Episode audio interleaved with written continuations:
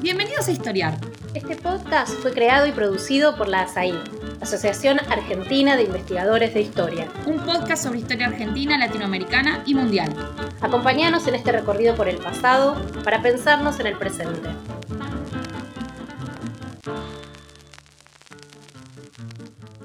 Bienvenidas y bienvenidos a Historiar, el podcast de la Asociación Argentina de Investigadores en Historia. Mi nombre es Juan Manuel Romero y voy a estar a cargo de este episodio dedicado a la historia del rock en la Argentina. Vamos a conversar acerca de sus inicios como fenómeno en la década del 60, en Buenos Aires, sus relaciones con la política, con la escena urbana, su desarrollo a partir de la Guerra de Malvinas y el regreso a la democracia. Para esto tenemos como invitados a dos especialistas. Los presento entonces, Sergio Pujol es historiador, es docente y ensayista, está especializado en la historia de la música popular, enseña historia del siglo XX en la Universidad Nacional de La Plata y es investigador del CONICET. Sergio también es autor de algunos de los libros clásicos sobre estos temas, menciono solo algunos, Jazz al Sur, la música negra en la Argentina, Rock y Dictadura, Crónica de una Generación, 1976-1983, y 1973, el año de Artaud. También estamos con Ana Sánchez Trolliet, que es socióloga, es magíster y es doctora en ciencias sociales. Ana es investigadora del CONICET y docente en la Universidad Nacional de San Martín y la Universidad Nacional de La Matanza. Está dedicada a temas de historia de la cultura urbana, las juventudes y la música popular y publicó muy recientemente el libro Te devora la ciudad, itinerarios urbanos y figuraciones espaciales en el rock de Buenos Aires. Hola Sergio y Ana, gracias por acompañarnos en este episodio. ¿Cómo están? ¿Qué tal Juan Manuel, Ana? Un gusto. Hola Juan, Sergio, encantada de participar de este episodio. Muchas gracias por la invitación. Bueno, muchas gracias a ustedes por acompañarnos. Bueno, quería empezar eh, charlando con ustedes, consultándoles acerca de la mirada que tienen eh, respecto del lugar que tiene la historia del rock en la historiografía, en la producción académica, en la producción cultural, si quieren. De un tiempo a esta parte han ido apareciendo diferentes productos, libros, ensayos, una muestra muy relevante en el Museo Histórico Nacional recientemente, dedicada al rock en los 80, y se fue consolidando un campo, pienso yo, ustedes me dirán eh, cómo lo ven, eh, relativo a estas cuestiones, cultura juveniles, cultura rock, la historia de la música, la historia del rock, ustedes son eh, voces muy relevantes en este campo y quería preguntarles cómo ven la consolidación, la producción que de un tiempo a esta parte ha ido apareciendo relativa a estos temas. No sé si quieres comenzar, Sergio, que sos además un no? y un pionero el más grande, soy el más grande y, sé también que el disparador de este episodio es la reciente salida del libro de Ana, Te devora la ciudad. No me pone celoso esto, al contrario, me pone muy contento, primero porque es un excelente trabajo de, investigación, la conozco hace ya varios años y, vengo siguiendo su, desarrollo y, pensaba antes de, de tu pregunta, o durante tu pregunta, mejor dicho, que un libro como Te devora la ciudad eh, hubiese sido absolutamente impensable hace 20 años atrás, 15, incluso 10 a lo mejor, ¿no? Yo recuerdo cuando empecé a investigar temas de música popular en el, marco del CONICET, eh, sentí una eh, situación de, cierta soledad individual, personal y, y, casi epistemológica, te diría, porque no había muchos trabajos sobre música popular abordados desde la historia. En ese momento mm, se había empezado a trabajar fuertemente en torno al tango, pero más desde la musicología mm, que desde la historia o desde otras disciplinas de las ciencias sociales, los trabajos de, Pablo Coan, de Omar García Brunelli, de Ricardo Saltón, fueron pioneros en ese sentido. Después la cosa fue cambiando y afortunadamente hoy creo que tenemos un, panorama mm, bastante diversificado porque el rock no es uno solo, el rock es un fenómeno plural, eh, tanto desde el punto de vista cronológico, temporal, como desde un punto de vista sociológico también. Eh, antes decíamos rock y más o menos estábamos aludiendo al mismo fenómeno artístico y social, y hoy es, mucho más complicado el asunto. Y no sé si podemos hablar de una moda. Eh, en la investigación de rock y de música pop, pero indudablemente hay un campo que está bien consolidado, ¿no? En realidad el problema que sucedía con el rock, en, primer lugar, que era un fenómeno relativamente nuevo, como para que los historiadores, que siempre hemos sido muy cautos respecto a la distancia temporal entre el objeto y el investigador, le diéramos, le prestáramos suficiente atención, ¿no? Ese era un problema más general, si se quiere. Eh, lógicamente el rock fue envejeciendo, fue creciendo eh, y ya hay una producción muy importante, sobre todo referida a los años 60 y 70, me parece que sigue siendo un periodo que acapara la atención de los historiadores, no, no tanto de los, de, los que vienen de las ciencias de la comunicación o de la sociología de la cultura, que quizás les resulte más interesante fenómenos como el hip hop, el trap o la cumbia que el rock eh, clásico argentino de los, de los 60 y 70. Pero en realidad la, mm, ausencia del, rock en las agendas de investigación eh, iba mucho más allá de una cuestión estrictamente mm, académica o, de desdén de la academia hacia la cultura popular. En las agendas periodísticas de los 60, 70, el rock estaba ausente también, ¿no? En el libro de Ana, eh, por ejemplo, hay una referencia muy interesante a, un tipo tan lúcido como Germán García, que en un artículo en la revista Los Libros eh, hace un comentario muy, muy ácido, descalifica al rock eh, y, en realidad lo descalifica partiendo de un cierto desconocimiento. Dicho esto, eh, digo esto reconociendo mi, mi, admiración por la estatura intelectual de Germán García, pero la idea de que el rock era una suerte de mascarando de prueba del imperialismo cultural, donde se mezclaba todo, porque todavía no estaba quizás en 1970, que es la fecha en la que sale ese artículo, eh, del todo delimitado eh, lo que hoy conocemos como rock argentino. había, digamos, un lote de música popular, ¿no? Eh, donde se mezclaban fenómenos de epigonismo como el Club del Clan, que parecía replicar lo que estaba pasando en ese momento en otros este, centros, digamos, culturales, y por otro lado aquellos que con una actitud más soberana, diríamos, contracultural, empiezan a diferenciarse dentro de ese campo. ¿no? Y lo mismo si uno revisa las revistas de la época, por ejemplo la revista Crisis, ¿no? que fue una revista de cultura de izquierda importantísima en los años 70, hay una sola nota sobre rock argentino, que es una entrevista que le hace Carlos Ulanós, que lo hizo Alberto Spinetta en 1972. La revista Punto de Vista, yendo ya a fines de los 70, principios de los 80, hay una sola nota sobre rock argentino, que es de Pablo Vila, que es sin duda un pionero en la sociología del rock y, digamos, en, la inclusión del rock argentino en el campo de los estudios culturales. Bueno, todo esto ha cambiado, la pregunta sería ¿por qué? ¿no? ¿Por qué se legitima el, rock argentino? Esa tal vez sería eh, una hipótesis que a lo mejor no tenemos suficiente tiempo para desarrollar acá. Yo tengo algunas ideas, al respecto. ¿no? Creo que la democracia abre un campo nuevo de investigación a partir del 83 y además creo que hay una crisis de los relatos historiográficos eh, tradicionales y dentro de los tradicionales no solo incluyo los relatos historiográficos que vienen de la historia acontecional, institucional, sino también el paradigma de la historia económico-social. Me parece que, mm, por supuesto, se sigue trabajando en ese campo, pero empieza a haber un, una mayor influencia a partir de los 90, sobre todo, de los estudios culturales que vienen de la escuela de Birmingham en Inglaterra. Em, en fin, creo que se empiezan a traducir algunos autores como Stuart Hall, Raymond Williams, que eran desconocidos en Argentina o solamente circulaban en su lengua original.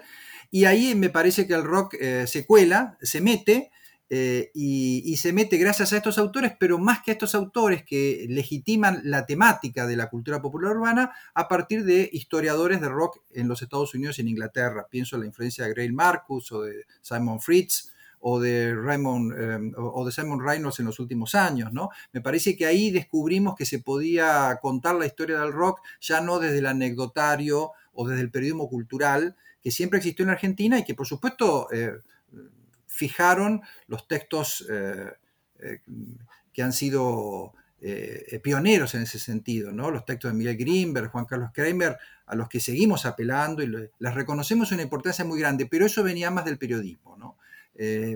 por lo tanto, creo que es un panorama muy auspicioso para la investigación del rock en Argentina, sobre todo desde la historia. Habría que preguntarnos si esto se corresponde con un momento auspicioso también para la producción de rock en la Argentina, porque a veces la investigación eh, llega un poco rezagada respecto a la producción artística de determinados fenómenos. Sí, tal cual. Bueno, de hecho, que haya habido hace poquito una muestra en el Museo Histórico Nacional sobre rock, sobre el rock en los 80, de alguna manera habla, ¿no? Del ocaso del dinamismo de esa escena y de cómo se está convirtiendo, de hecho, en una pieza de museo o en parte de la historia. Y respecto a lo que decía Sergio, tal vez quisiera agregar dos cositas. Una en relación al campo más específico de Argentina y de cómo el rock se inserta en una renovación de los estudios sobre la historia reciente, ¿no?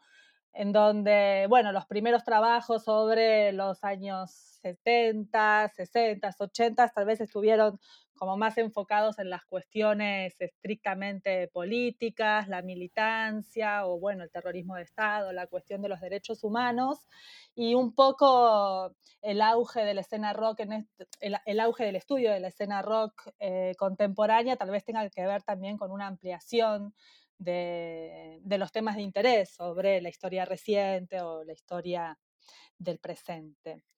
Y, en relación con eso también pienso en que hubo durante mucho tiempo una suerte de paralelismo entre las características de la escena rock y quienes la investigaban, ¿no? Muchas veces los historiadores del rock eran varones, un poco habían sido también protagonistas de aquella escena y su propia experiencia como público o ya como músicos también condicionó un poco su mirada sobre estos fenómenos, pero me parece que en este último tiempo también empezaron a haber producciones femeninas sobre el rock. Y eso también cambió el horizonte de preguntas, ¿no? Empezaron a aparecer como en los trabajos de, Valeria Manzano, por ejemplo, preocupaciones sobre la cuestión del género, cómo se construye la masculinidad en la escena del rock, cuál es el lugar que tienen las mujeres. Entonces me parece que también otro punto a destacar en esta renovación de la escena de rock contemporánea tiene que ver con, con esta cuestión de mujeres investigando una cultura como el rock que era profundamente masculina.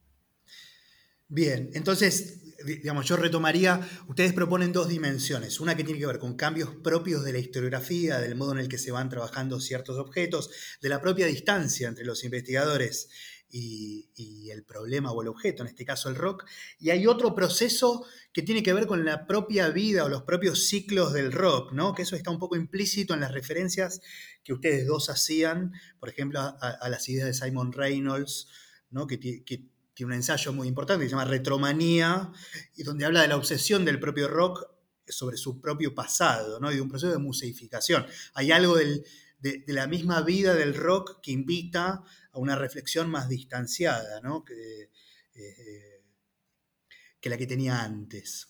Entonces, en, en relación con esto, yo les propongo que discutamos un poquito acerca de los orígenes del rock en la Argentina, acerca de cómo era esa escena en la década del 60, en la que emerge, digamos, una cultura juvenil donde aparecen estos náufragos a los que eh, se hace referencia en los trabajos de ustedes dos. ¿Cuáles eran sus referencias internacionales? ¿Cuál es el vínculo entre la escena local y, y, este fenómeno global, que es la cultura juvenil rockera que aparece en la segunda posguerra, por lo menos en Estados Unidos, en Inglaterra, en otros lugares? Eh, y también cuál es la inserción que tiene esta cultura rock que eh, aparece ahí muy joven en la década del 60 con el contexto eh, argentino, con el contexto local. ¿sí? No sé quién quiere comenzar. Sergio. Bueno, yo creo que mm, es, la pregunta que estás haciendo es una de las más difíciles de responder respecto al origen, ¿no? Porque los fenómenos de, de cultura popular eh, no están fechados del mismo modo que están fechados los hechos institucionales o, los grandes procesos históricos. Entonces aquí hay, hay una, vieja discusión que me parece que se ha reanimado en los últimos años, eh, en los que ha aparecido una suerte de revisionismo historiográfico del rock, que lleva a ese año cero del rock más atrás en el tiempo, incluso a, la década del 50, ¿no? si, lo, si lo pensamos en términos estrictamente musicales, hay una continuidad de, no sé, de Eddie Pequenino y Oscar Alemán con Morris, ¿no? o con Sandro, que Sandro aparece un poco como puente entre el viejo rock and roll eh, y, la cultura rock. De cualquier manera, no es caprichoso hablar de los náufragos, por supuesto que no. Em, no, me refiero al grupo pop que hubo en esa época con ese nombre, los náufragos, no casualmente con ese nombre, los náufragos, sino esta idea de que de pronto dentro de ese lote de, música pop juvenil, que estaba muy, digamos, para decirlo en términos adornianos, muy manipulada por la industria cultural, eh, había una suerte de, fábrica de ídolos populares, una gran demanda de ídolos juveniles populares en todo el mundo, ¿no? Pasó en Brasil, pasó en Francia, eh, pasó obviamente en los Estados Unidos en Inglaterra y también en la Argentina, y de pronto, bueno, algunos jóvenes que empiezan en esa línea, porque Los Gatos empieza siendo un grupo que se presenta en bailes y, digamos, en, su horizonte de expectativa está el, éxito un poco a la manera de la Manía, se empieza a configurar algo diferente. Y eso algo diferente históricamente estaría entre 1966 y 1969 el origen de, eso algo diferente, que coincide no casualmente con un momento particularmente represivo en el campo de la cultura, en el campo de la política, el onganiato a partir de 1966 y ciertas expresiones de modernización, que me parece que es un término, es una categoría fundamental para entender la conformación de este nuevo sector de la música joven, em, en diálogo con algunos fenómenos eh, que son macro respecto a la escena rockera, que, era muy pequeña en ese momento. Pienso, bueno, por supuesto, en, lo que fue la experiencia del Instituto de Itela, pienso en lo que fue la gran renovación periodística, ¿no? los, los semanarios que empezaban, digamos, em, eh, a informar a, a, sus lectores ya en la primera página con la agenda porteña, con las mm, las cosas que había que ver, las cosas que había que escuchar, y así como había que leer Rayuela y había que ver las películas de Godard, en algún momento, evidentemente, aparecieron allí los nombres de Manal, de Almendra, eh, en fin, eh, eh, de Morris, que ya hemos nombrado. Así que mm, creo que entre 1966 y 1969 aparece algo diferente que todavía es inaprensible y es muy difícil de definir se puede definir en términos musicales, quizás sea más fácil describirlo en términos musicales que hacerlo en términos eh, sociológicos o en términos de historia de las ideas artísticas en la Argentina. Em, obviamente, un grupo como Almendra, y es inevitable recaer siempre en, eh, en Almendra y en el año 69, en el primer disco, eh, consume una música, escucha una música, mm, digamos, mm, lleva adelante una serie de, consumos culturales que son diferentes a los que realizan eh, otros jóvenes de otros grupos anteriores. ¿no? Por ejemplo, Spinetta habla de su fascinación eh, en ese momento, en el 68 y en el 69, por María de Buenos Aires de Piazzolla Ferrer, ¿no? o menciona entre, entre los grandes artistas a, Atahualpa Yupanqui, ¿no? Es común eh, que Claudio Gavis, que Morris, que Spinetta, que Milo del Guercio, eh, digamos, mm, tengan un menú de consumos culturales eh, bastante heterogéneo, mucho más heterogéneo de lo que uno podría llegar a pensar en jóvenes que quieren triunfar como músicos de, rock, ¿no? Así que de ese blend, de, de ese mix, inevitablemente surge una música nueva, diferente, una música joven, nueva, diferente, que tiene, por supuesto, un plano de referencia fundamental en, la música pop anglosajona. Y esta referencia a la música pop anglosajona va a generar una serie de conflictos dentro de la vida social y cultural argentina, de conflictos eh, ideológicos, de conflictos que tienen que ver con determinadas elecciones estéticas, donde aparece la cuestión identitaria, que está ausente en los comienzos del fenómeno pop a principios de los 60. Ninguno de los integrantes del Club de Clan se preguntaban por la identidad cultural. Eh, esta sí es una pregunta que aparece en estos muchachos que no tienen más de 23, 24 años a fines de los años 60. Y acá es donde eh, hay una especie de, sobreactuación, diría yo, por definirse como argentino ese rock, ¿no? Eh, entonces, tratando de cerrar un poco la respuesta eh, a tu pregunta, Juan Manuel, yo diría que mm, el rock argentino nace cuando aparece la pregunta sobre la entidad del rock argentino. Eh, cuando se pasa del epigonismo de principios de los 60 a esta búsqueda de un rock que sea propio, digamos, de determinado ambiente, de determinada sociedad, en un momento determinado de la, historia argentina, ¿no?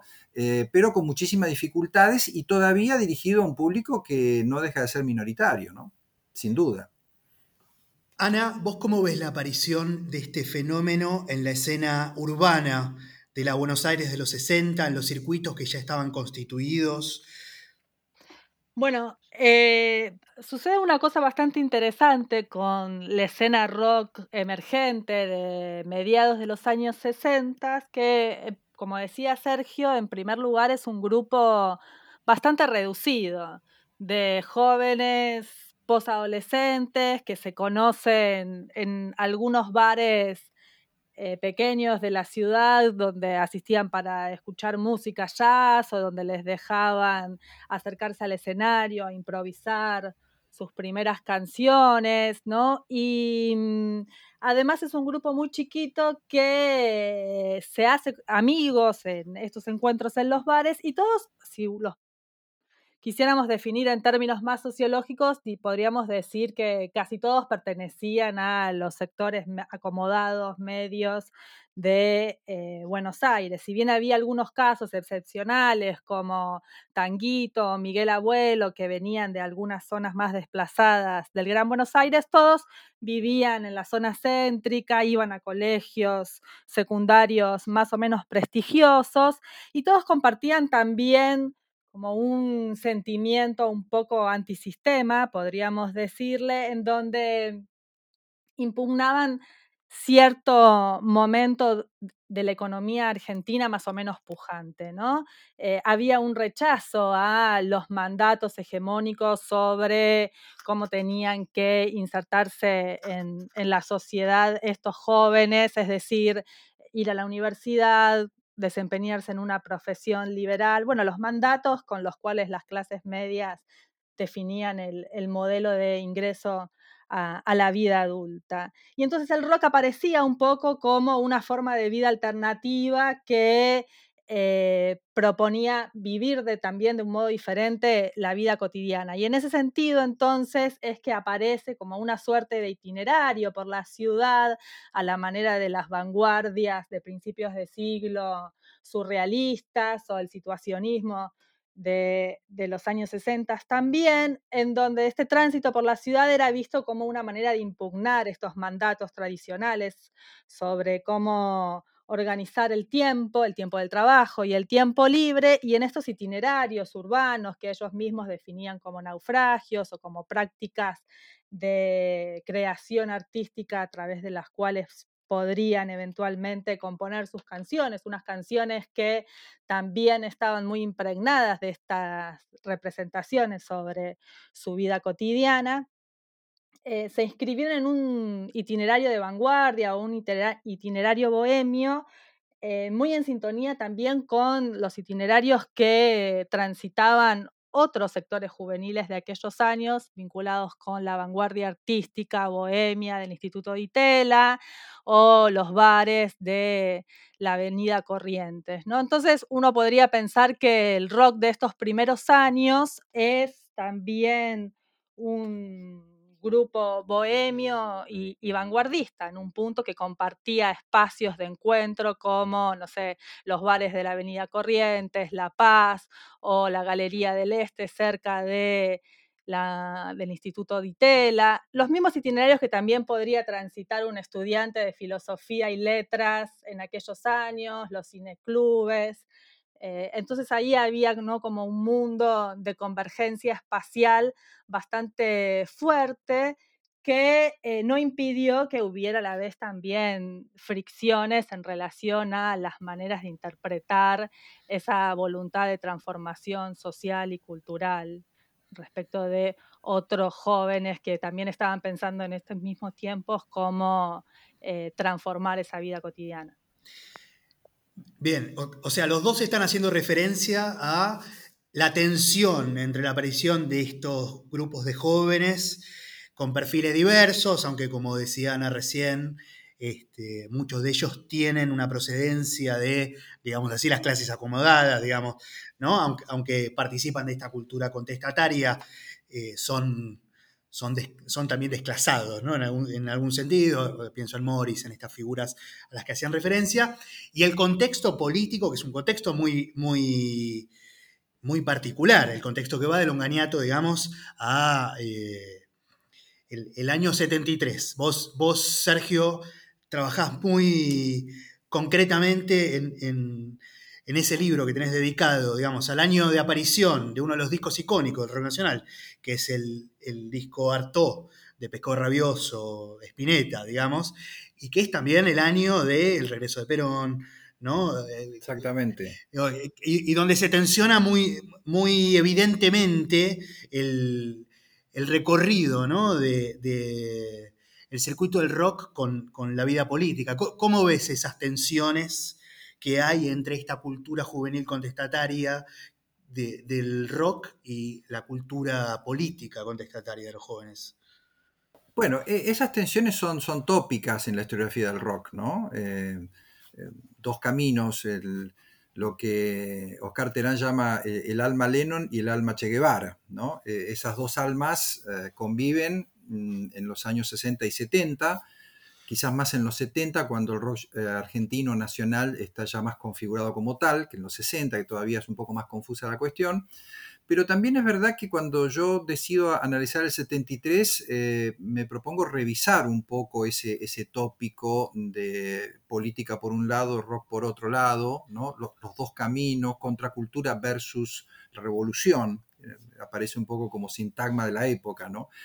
Em, pero ¿por qué me lo propongo revisar? Porque veo que mm, no es eh, idéntica esa relación o no es una relación estática, cristalizada, desde 1968-69 hasta el 82 o el 83, si vos querés. ¿no? Me parece que hay momentos y momentos, y me parece que el 73 hay una suerte de exigencia generalizada a expresarse políticamente, hay un despertar, de la, política joven también, hay un regreso de la política después de largos años de proscripción del peronismo, es un momento en el que la guerrilla depone las armas eh, porque se abre una nueva expectativa de revolución desde aparentemente de los propios aparatos del Estado o del Estado mismo con el camporismo. Entonces ahí el rock, que hasta ese momento no había tenido, digamos, mm, muchas expresiones eh, eh, en ese sentido y, toda la atención eh, política en el campo musical parecía estar volcada hacia el folclore del llamado nuevo cancionero, ¿no? De, donde ahí había incluso una relación orgánica con el Partido Comunista. De pronto, bueno, uno revisa las entrevistas en, los magazines o en las revistas especializadas, en esa, época solamente estaba la revista Pelo, y encuentra que los músicos se expresan políticamente, toman partido, eh, relacionan sus obras con el contexto político conscientemente. Después podemos ver, digamos, qué grado de profundización había en esa relación, que siempre es eh, incierta, ¿verdad?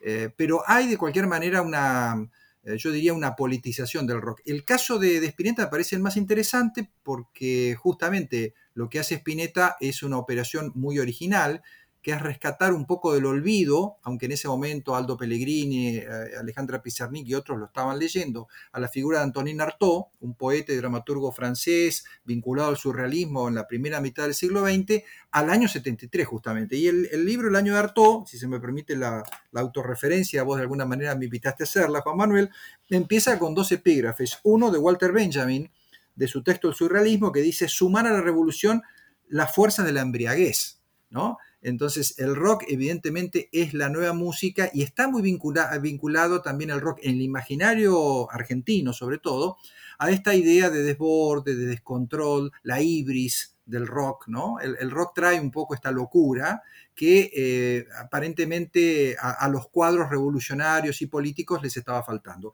Y el otro epígrafe es del propio Luis Alberto Spinetta, que en una entrevista que le hace Miguel Grimberg el 24 de octubre del 73, a propósito de la presentación eh, del disco Artaud en el Teatro Astral, dice, Artaud fue un revolucionario y uno de los primeros poetas que comenzó a hablar de cosas que nosotros estamos viviendo ahora. O sea, no solamente lo trae al presente, lo mete en el contexto de la cultura rock, sino que lo define como un revolucionario adelantado, ¿no? una, especie de bolchevique de la cultura, eh, que eh, evidentemente puede funcionar bien en ese mm, contexto discursivo revolucionario de la Argentina de 1973. Después este vínculo rock y política tiende a distenderse un poco, llega la dictadura del 76, Y ahí, bueno, ahí hay algo realmente interesante y es que eh, en un momento fuertemente represivo eh, y de retiro de la política casi completamente, el rock empieza a ocupar ese lugar manteniendo encendida aquellas llamas rebeldes y revolucionarias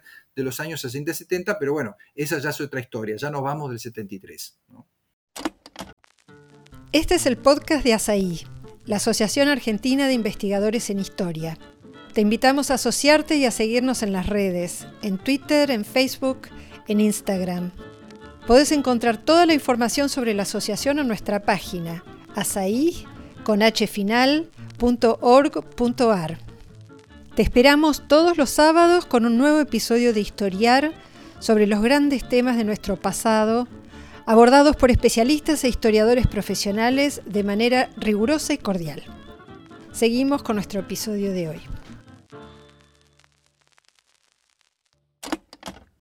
Ana, ¿vos cómo ves esta relación? Vos trabajás también en tu libro sobre el lugar que tienen estos festivales y estos recitales durante estos años, este, que por un lado, digamos, significan un cambio también en el modo en el que aparecía el rock en la escena pública, en el que los rockeros vinculaban su producción con su propio público, ¿no? Hay, hay un camino hacia una masificación.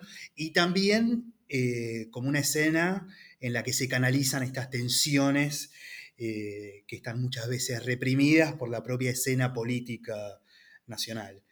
¿Cómo ves esta, esta relación en estos años? Bueno, yo también coincido con lo que dice Sergio sobre la necesidad un poco de romper con esas dicotomías entre izquierda revolucionaria y folclore y jóvenes pasatistas rockeros, ¿no? Uno podría trazar varios puentes entre jóvenes militantes interesados por el rock y viceversa, si bien es cierto que las relaciones entre unos y otros fueron bastante conflictivas, ¿no? Recién Sergio hablaba de Spinetta, también podríamos pensar en los tránsitos de algunos músicos de rock por eh, partidos u organizaciones políticas de izquierda, pero cuyo tránsito, cuyo corto tránsito, de alguna manera también nos habla de la dificultad de encuadrar a los músicos de rock dentro de las prácticas muchas veces rígidas de las organizaciones políticas. ¿no?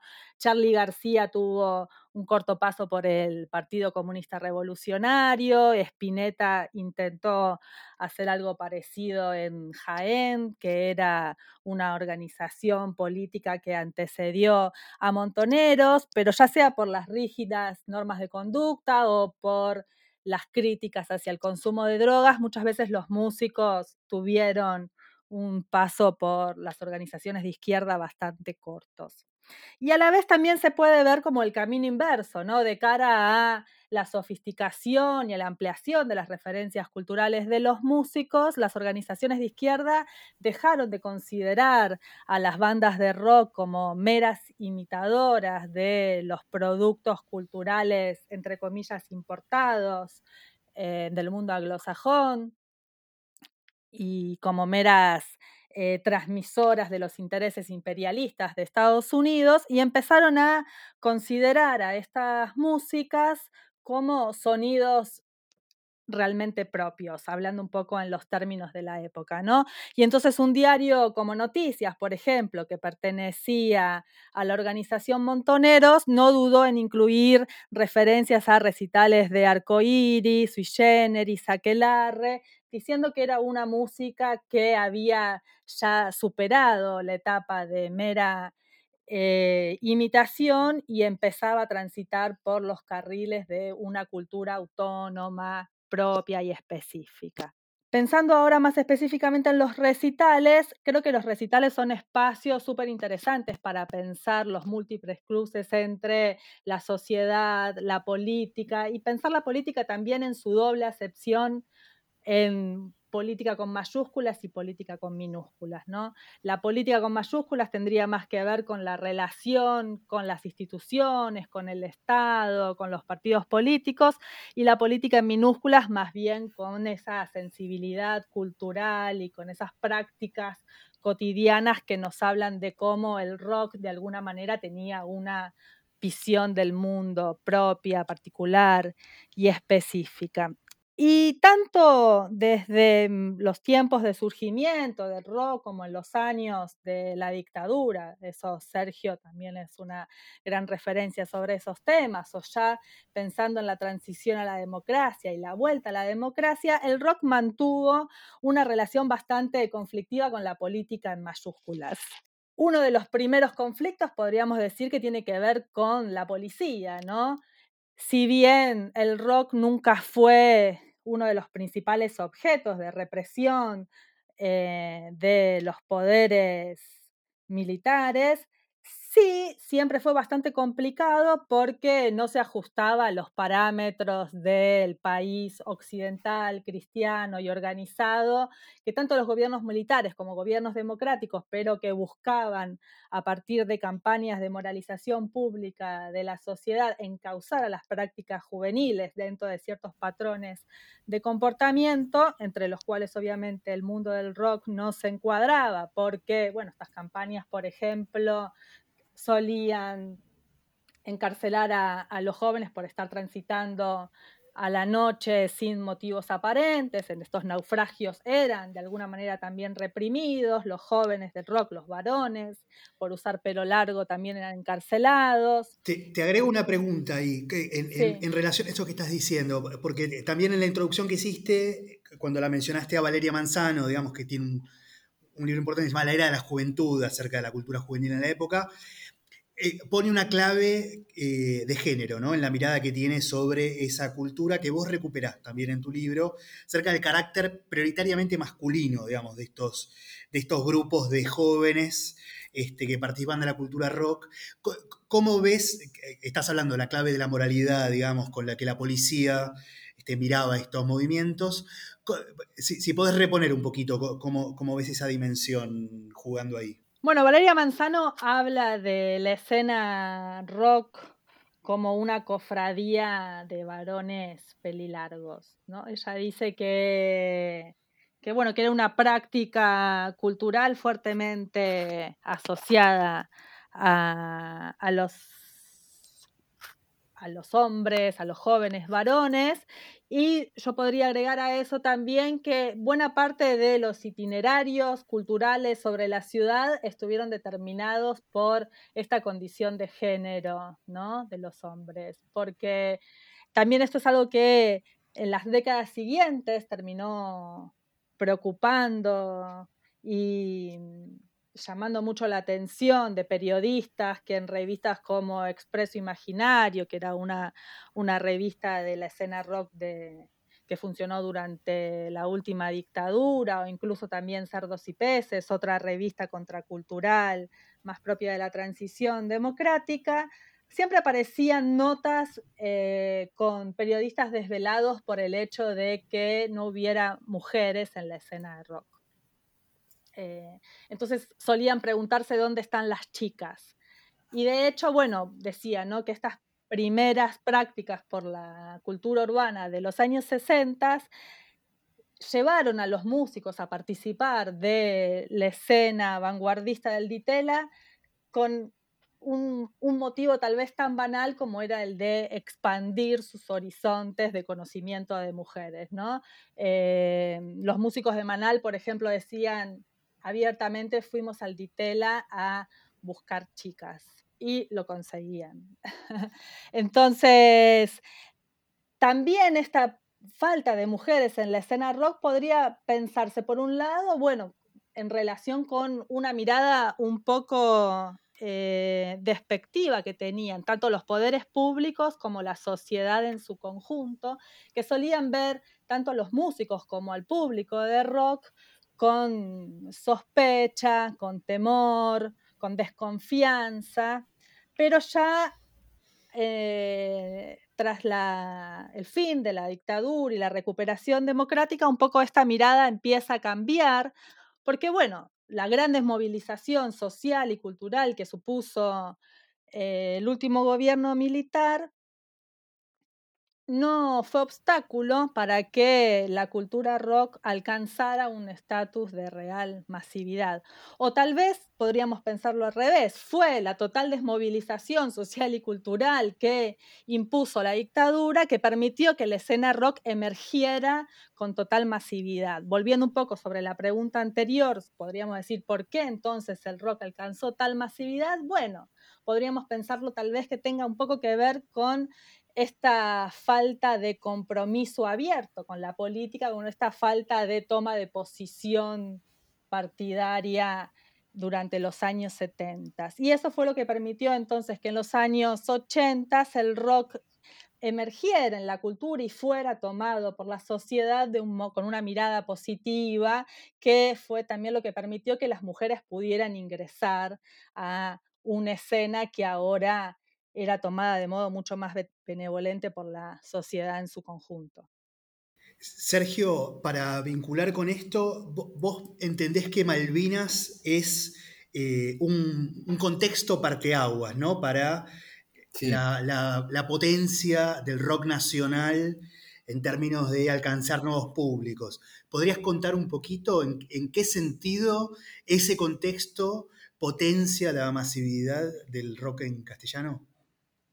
Como no, eh, cuando se produce el desembarco en Malvinas y están los preparativos para una posible guerra, eh, hay una orden muy concreta a, las emisoras de radio eh, en el sentido de excluir de las programaciones justamente música cantada en inglés. Se podía pasar música instrumental, por supuesto, de orquestas, de bandas, de grupos, de solistas, en inglés, pero no cantada, como si en realidad eh, la lengua del enemigo pudiera eh, penetrar en las conciencias argentinas y debilitar el sentimiento nacionalista, ¿no? Este, un poco siguiendo un, viejo criterio del estalinismo de que eh, en realidad los, artistas son ingenieros del alma, ¿no? Entonces esos ingenieros en realidad, desde la perspectiva de la dictadura, eh, podían... E, es, curioso, ¿no? Porque la dictadura de algún modo se adueña de una idea de cooptación cultural y colonialismo propia de la izquierda en ese momento, ¿no? En, bueno, el 82 es un año muy confuso en Argentina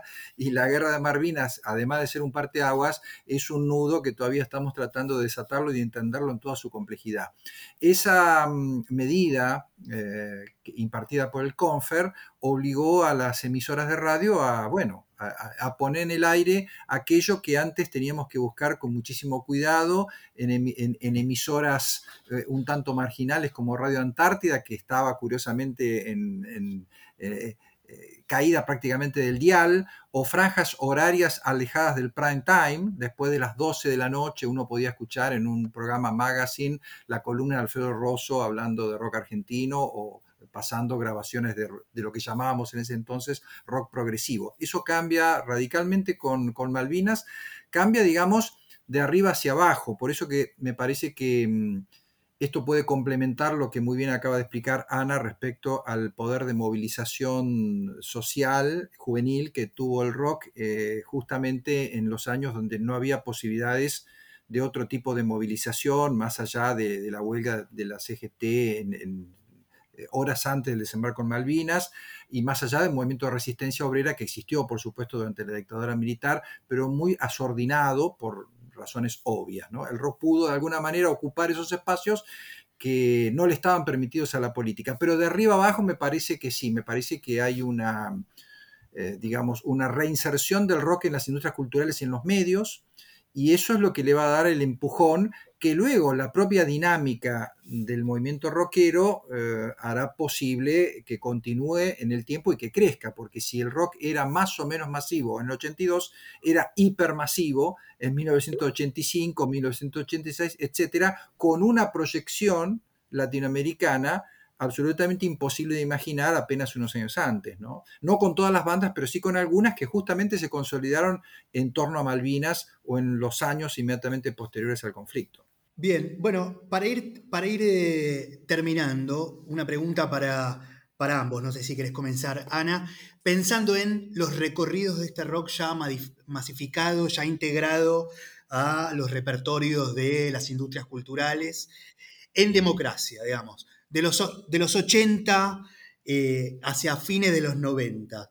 ¿Cómo caracterizarías eh, el cambio en la escena rockera de esos años o cuáles te parece que son las características principales, los, atributos principales a destacar de, esa nueva etapa, digamos, que, que, comienza en los 80 con la democracia? Bueno, los 80 creo que abren una nueva relación del rock con la política impensable en los años previos.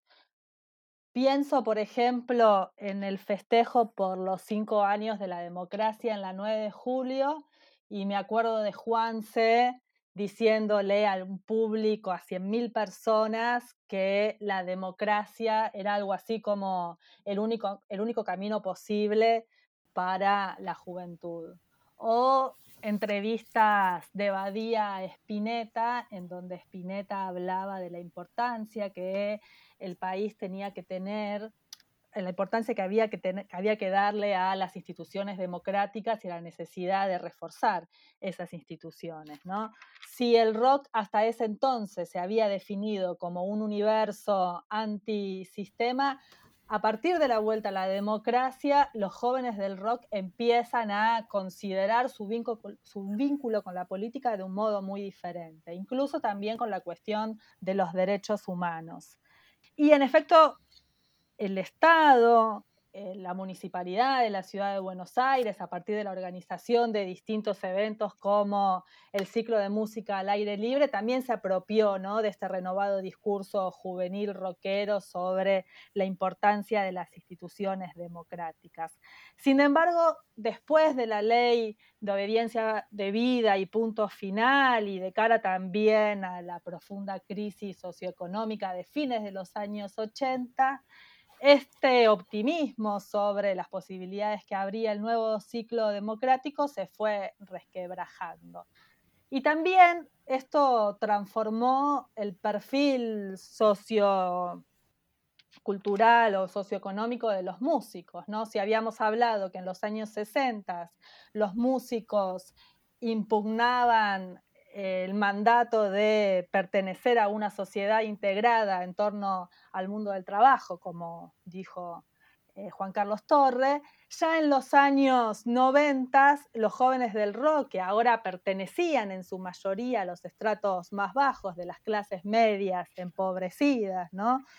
Jóvenes que, no sé, como los músicos de Ataque 77, cuyas familias accedían a los programas alimenticios del PAN, por ejemplo, o eh, dos minutos que venían de los sectores, de sectores suburbanos como Valentina Alcina, etc. Eh, estos músicos ahora cuestionaban la, la, falta de trabajo, el desempleo, un mundo fragmentado, eh, fuertemente dividido entre pobres y ricos. Y entonces, en este nuevo escenario de fragmentación económica, social y también política, porque bueno, la confianza que había en la política en los años 80, en los años 90 se reconvierte en una crítica a la política entendida en términos de, de corrupción. Y en este sentido, entonces, no sé, pienso, por ejemplo, en víctimas del vaciamiento de hermética, por ejemplo, solo por decir algún, algún ejemplo.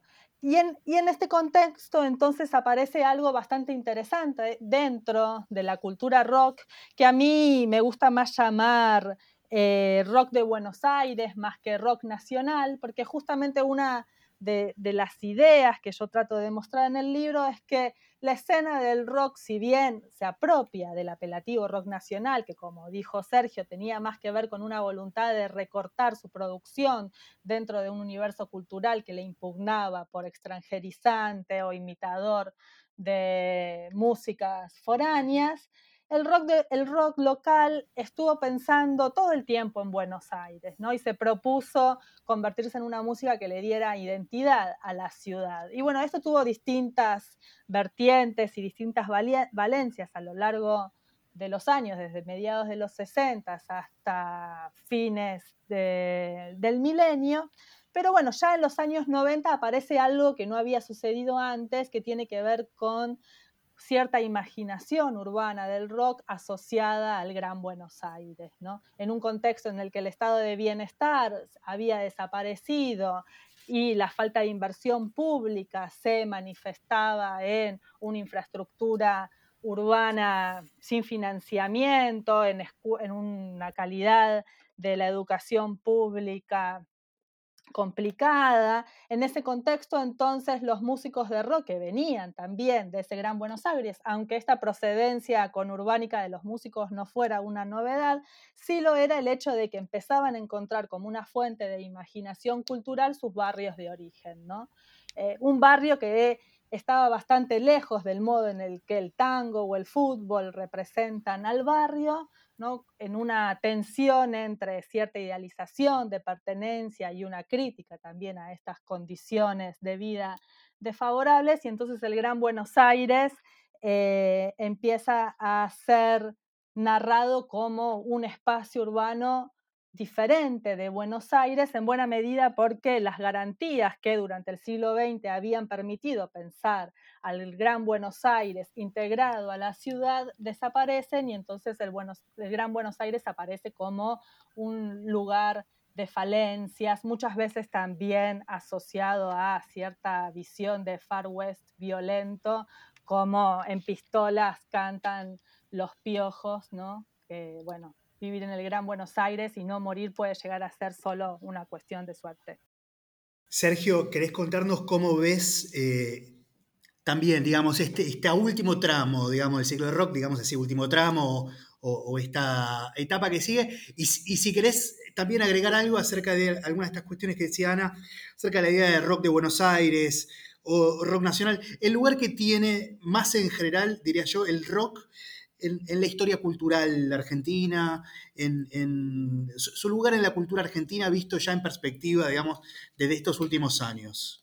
Bueno, empiezo por lo último. Como platense no puedo menos que impugnar las palabras de Ana y recordar que en cada momento del rock argentino hubo en su origen una banda platense, la Cofradía de Flor Solar, Virus, Patricio Rey de los Redonditos, Estelar, etc. Esto lo digo un poco en broma. Coincido en que el rock es un fenómeno si vos querés podemos negociar, Ana Río Platense, fundamental Río Platense, porque además la vinculación con Uruguay ha sido, desde la época de los Shakers hasta la actualidad, ha sido rica y en términos musicales muy rica, en términos rítmicos, en fin, de, eh, melódicos, etc.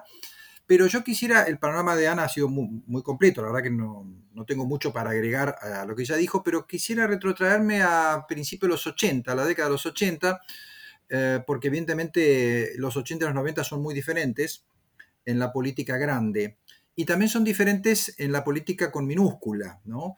Porque lo que me parece que surge con mucha claridad em, y, me parece que es un, punto muy original eh, dentro de la evolución estilística, eh, musical y poética del rock en los 80, es una reconciliación con el baile, una mirada del cuerpo diferente, Em, eh, Charlie García eh, hablaba de cómo conseguir chicas, Ana citaba el ejemplo de eh, Claudio Gavis y los integrantes de Manal, Javier Martínez, que iban al Ditela a, conocer mujeres, a conocer chicas. Yo puedo sumar, digamos, mis recuerdos, ¿no? cuando empecé a, ir a bailar y a socializar con gente de mi edad, iba a buscar chicas no a los recitales, sino a los lugares de baile, donde el rock prácticamente no tenía acceso. Y viceversa, si a uno se le ocurría tararear un tema más o menos bailable de, de en un recital, este, posiblemente podía convertirse en, eh, víctima de, algunos insultos o, o, de rechazo. En esa polarización, boliche baile por un lado y rock eh, estadio o rock recital por otro, me parece que esa polarización desaparece casi completamente en los años 80 y hay una serie de, bandas de pop barra rock, pienso en, los Twists, pienso en Viudas e Hijas, eso está muy bien mostrado en la muestra eh, en, el Museo eh, Histórico Nacional. y creo que esa popización, como dice Juan Pablo González, un musicólogo chileno, esa popización del rock, creo que es eh, una de las señales más fuertes que tiene en los, eh, en los años 80 y que empuja eh, incluso a los intérpretes y creadores de rock que venían de la etapa de rock progresivo. pienso principalmente, por supuesto, en clics modernos de Charlie García. Esa transformación que produce Charlie García en 1983 difícilmente hubiera sido posible sin un contexto mm, cultural respecto al rock diferente al que había existido en los años eh, anteriores, en los años 70. Y me quedó un temita dando vueltas vinculado a la, cuestión de género en el rock. Es verdad que el, el rock se conforma como eh, del mismo modo que el resto de los géneros de música popular, como un espacio más bien sexista y machista y protagonizado por varones. El rock tiene eh, respecto al tango y al folclore principalmente una diferencia no menor y es la figura andrógina, Justamente el joven de cabellos largos, que se viste de una manera un tanto ambigua, eh, todo eso fue profundamente rechazado, tanto en los años fuertes de la militancia revolucionaria como, por supuesto, durante la dictadura militar. Y me parece que hay también una recuperación eh, del rockero como una suerte de, avanzado en estas cuestiones. Eh, digamos, mm, en, términos que tienen que ver con la libertad individual, con la libertad sexual, etc. Eh, y sobre todo con la vida privada. Por eso me parece muy interesante mm, el capítulo del libro de Ana, donde mm, define al rock como una suerte de laboratorio de la democracia. ¿no?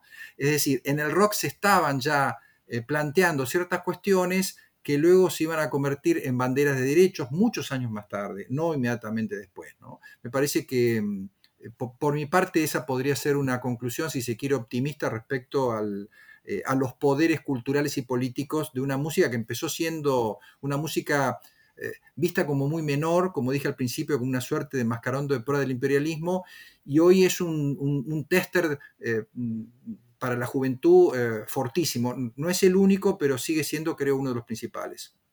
Bueno, les agradecemos mucho la participación en el episodio, fue muy interesante, un placer la verdad escucharles y le decimos a nuestros oyentes que esperamos encontrarlos la semana próxima con un nuevo episodio de Historiar, el podcast de la ASAI. Muchas gracias.